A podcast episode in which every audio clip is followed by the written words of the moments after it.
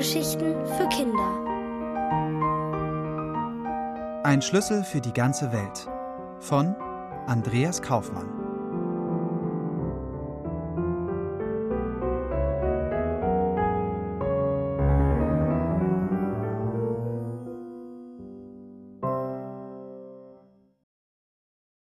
Ein unschlüssiger Schlüsselmann. Matz betrachtet den Zettel, den er vor einer Woche an einen Baum in seiner Straße geheftet hat. Gefunden steht in roten, grünen und blauen Buchstaben darauf. Das hat seine große Schwester Charlotte für ihn geschrieben. Mit gelbem Buntstift hat Matz einen Schlüssel daneben gemalt, seinen geheimnisvollen Türöffner, den er auf dem Nachhauseweg aufgelesen hatte. Einen Stift, der so golden malt, wie sein Schlüssel glitzert, besitzt er leider nicht. Inzwischen sind die Farben auf dem gefunden Zettel trübe verlaufen. Schuld daran sind nicht etwa die Tränen eines traurigen Schlüsselverlierers, sondern der schnöde Nieselregen, der gleichgültig darüber rinnt. Nun reiß deinen blöden Zettel endlich ab, nörgelt Charlie. Sie muss mal wieder auf Mats warten, weil er nachdenklich auf den Baum starrt. Du findest hier eher ein Breitmaulnashorn als denjenigen, der den Schlüssel verloren hat. Mats kann sich nicht erinnern, jemals ein Breitmaulnashorn gefunden zu haben, was Charlie in ihrer Meinung bestätigt.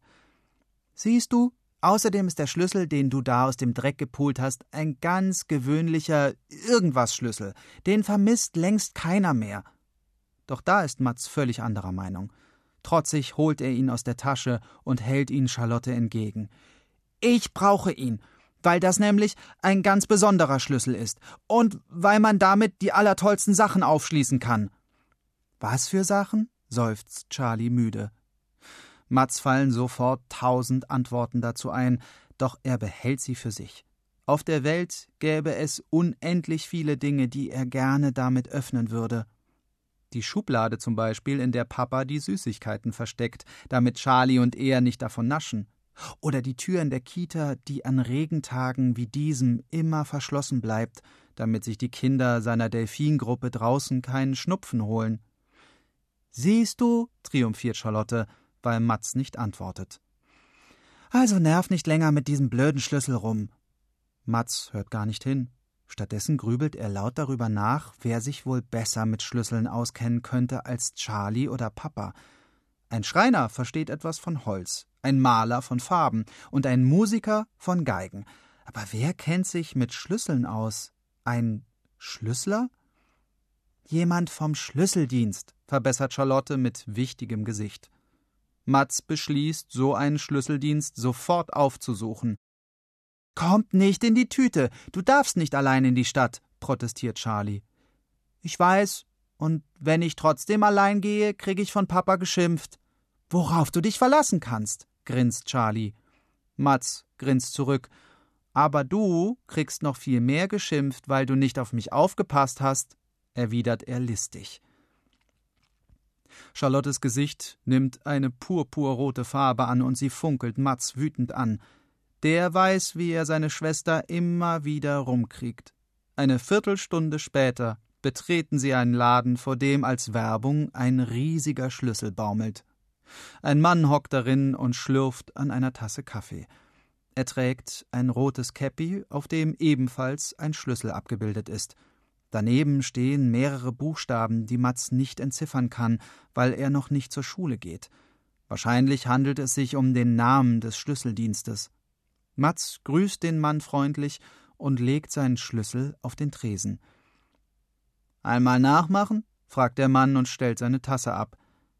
Nachmachen? wundert sich Matz. Ihr braucht doch sicher einen Zweitschlüssel.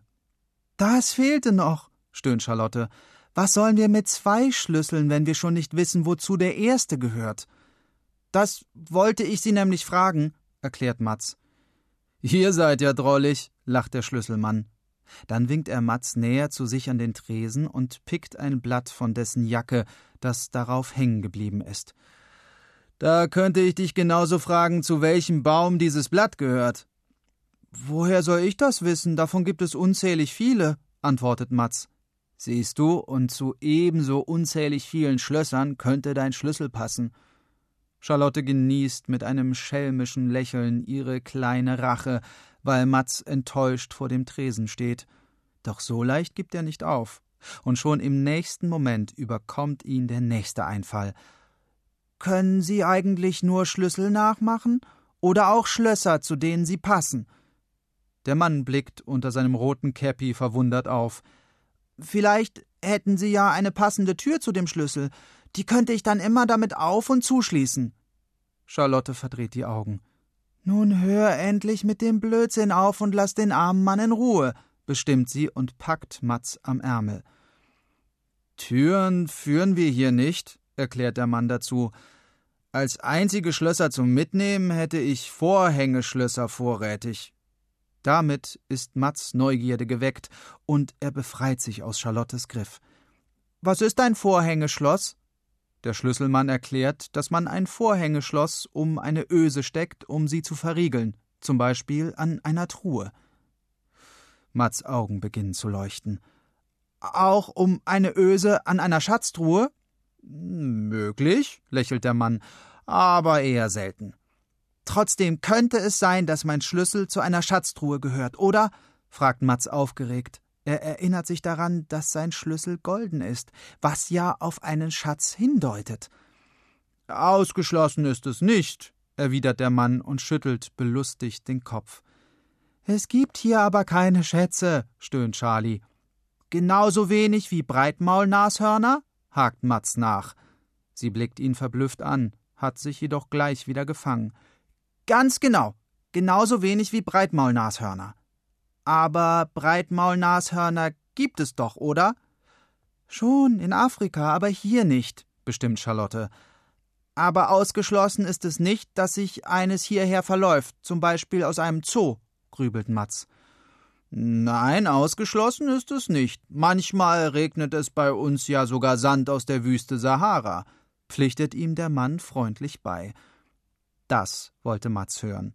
Schätze mögen so selten sein wie Breitmaulnashörner im Vorgarten des Mietshauses, in dem er wohnt, aber das heißt nicht, dass es unmöglich ist, einen Schatz zu finden. Und was nicht unmöglich ist, das sollte man einfach mal versuchen, findet er. Damit nimmt Matz seinen goldenen Schlüssel vom Tresen und blickt seine große Schwester herausfordernd an. Du treibst mich mit deinem Schlüssel noch in den Wahnsinn, beschwert sich Charlotte. Doch genauso schnell wie er Charlie immer wieder rumkriegt, versöhnt er sie auch jedes Mal wieder. Diesmal hilft ein Kuss auf ihre Wange und das Versprechen, dass er den Schatz, wenn sie ihn erst einmal gefunden haben, gerecht mit ihr teilen wird. Darauf kann sie sich verlassen. So sicher, wie es Breitmaulnashörner in Afrika gibt.